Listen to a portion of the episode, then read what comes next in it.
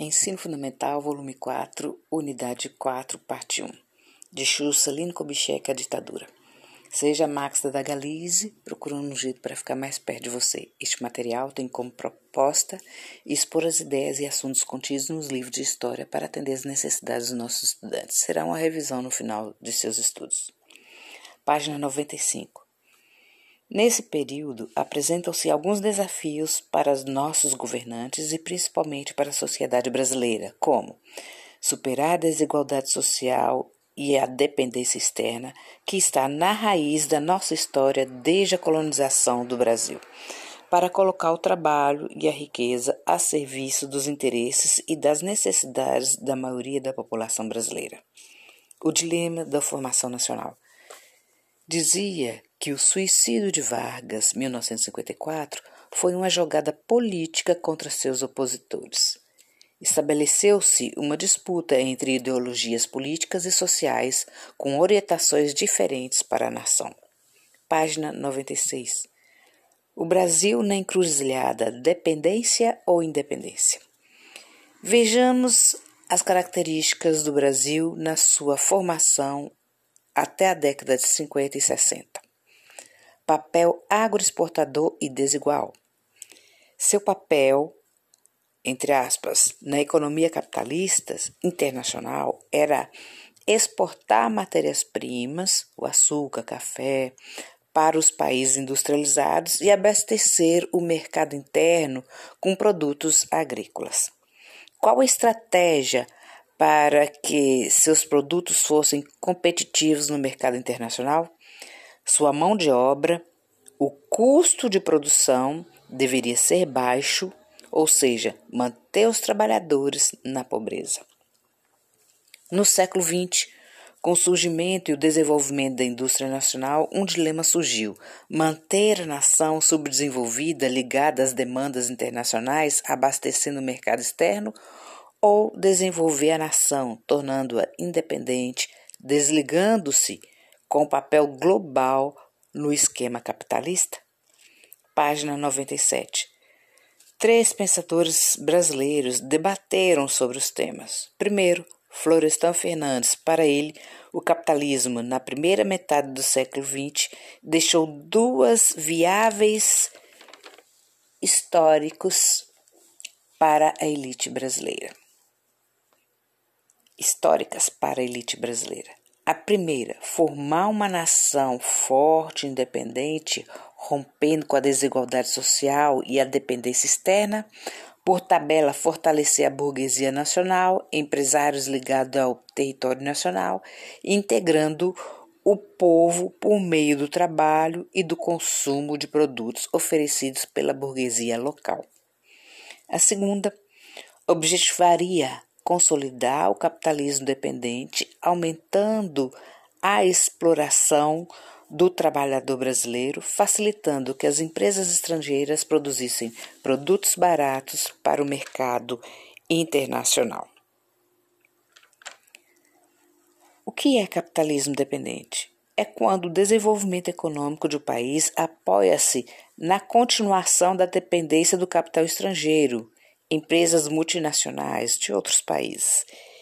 Entre as duas opções de Florestan Fernandes, nossas condições históricas pesaram, pois, desde o período colonial, com a existência do latifúndio, exploração da mão de obra escravizada, no caso, e dependência política, marcado por troca de favores. Enfim, o rumo do capitalismo dependente foi a escolha, infelizmente.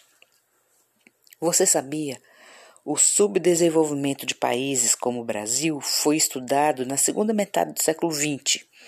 Celso Furtado, intelectual, combateu na prática e teoricamente esse subdesenvolvimento. Já a visão de Celso Furtado sobre o subdesenvolvimento resume-se nas ideias fundamentais que são sua frase: o subdesenvolvimento é primitivo para produzir e sofisticado para consumir. Para ele, o indivíduo que não consegue consumir e o outro que se banqueteia são as duas faces da mesma moeda, sendo o ponto em comum entre os dois é a concentração de renda. um mais e outro menos. Diz que os países subdesenvolvidos nunca alcançarão os desenvolvidos. Os desenvolvidos precisam escrever uma história própria para haver uma descolonização cultural. Se os pés estão no Brasil, a cabeça não pode estar em Miami, nos Estados Unidos. Página 98. Para Caio Prado Júnior, o dilema da formação nacional é colocada nos termos para que o capitalismo brasileiro evolua em bases nacionais, seria necessário fortalecer o mercado interno e, para isso, precisaria da melhoria do padrão de consumo dos trabalhadores e a estabilização da burguesia diante da concorrência estrangeira. E o que seria necessário para o aumento do consumo do trabalhador? Promover reforma agrária para distribuição de terras do Estado ou terras improdutivas que estão nas mãos dos grandes proprietários rurais para os trabalhadores rurais sem terras e sem trabalho. Reforma criaria oportunidades para os trabalhadores rurais, dando condições de subsistência, fosse como pequenos proprietários ou como empregados. Para Caio Prado Júnior, a concentração fundiária de terras é um dos obstáculos para a formação de um Estado nacional capaz de conciliar capitalismo, democracia e soberania nacional. Vários países fizeram sua reforma agrária, tendo esse objetivo. Mas por que não ocorreu a reforma agrária no Brasil? Simples. A constatação de que a melhoria das condições de vida do trabalhador rural pesaria no preço do trabalho nas cidades. O êxodo rural, a saída de milhões de pessoas do campo para as cidades, sinaliza a falta de perspectiva da vida no campo. Essa massa de trabalhadores migrados na cidade tem sua situação debilitada, trabalhando para sobreviver em contexto de mínimo para péssimo. Havendo melhora das condições devido à reforma agrária, a migração interromperia. Sairiam das cidades para o campo, o retorno. Se assim fosse, os patrões teriam que dar outros benefícios e aumento de salários para manter os empregados. Como vimos, tanto trabalhadores das cidades quanto do campo ganhariam com a situação, porém, os privilégios da classe dominante eram montada na exploração dos trabalhadores e a reforma agrária não era interessante para a elite que não abriria a mão de seus privilégios. Sem mencionar as consequências políticas que, segundo a classe dominante, página 99, o risco de dar a mão e o povo querer o braço todo é alto. Fortalecidos, os trabalhadores enfrentariam o capitalismo, segundo a elite brasileira.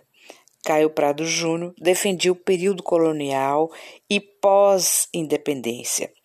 Cresceu fazendo parte do capitalismo mundial, dificultando a formação de uma burguesia tipicamente nacional. Era preciso o fortalecimento do mercado interno para deixarmos de ter uma economia voltada apenas para o mercado externo, deixando assim a burguesia nacional mais independente. Atividade 1 uma reflexão sobre a relação entre patrão e empregado. Nessa atividade temos uma foto-imagem, que é um documento histórico que nos auxilia na compreensão da realidade.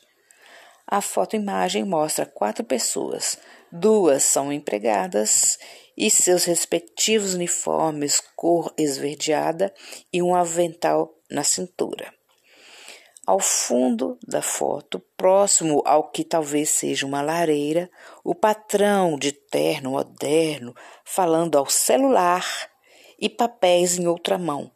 Poucos metros ao lado dele, limpando as coisas, uma das empregadas de costa, mais à frente, uma empregada agachada a limpar um pequeno móvel e a poucos centímetros uma jovem de vestido midi, né, de braços cruzados, o vestido é de cor marinho, em pé e de pernas também cruzadas, e olhando com altivez para a câmera. Atrás das duas, um sofá em tom bege. uma típica cena de uma casa burguesa. O que a foto revela sobre as relações patrão e empregado. Fim da foto.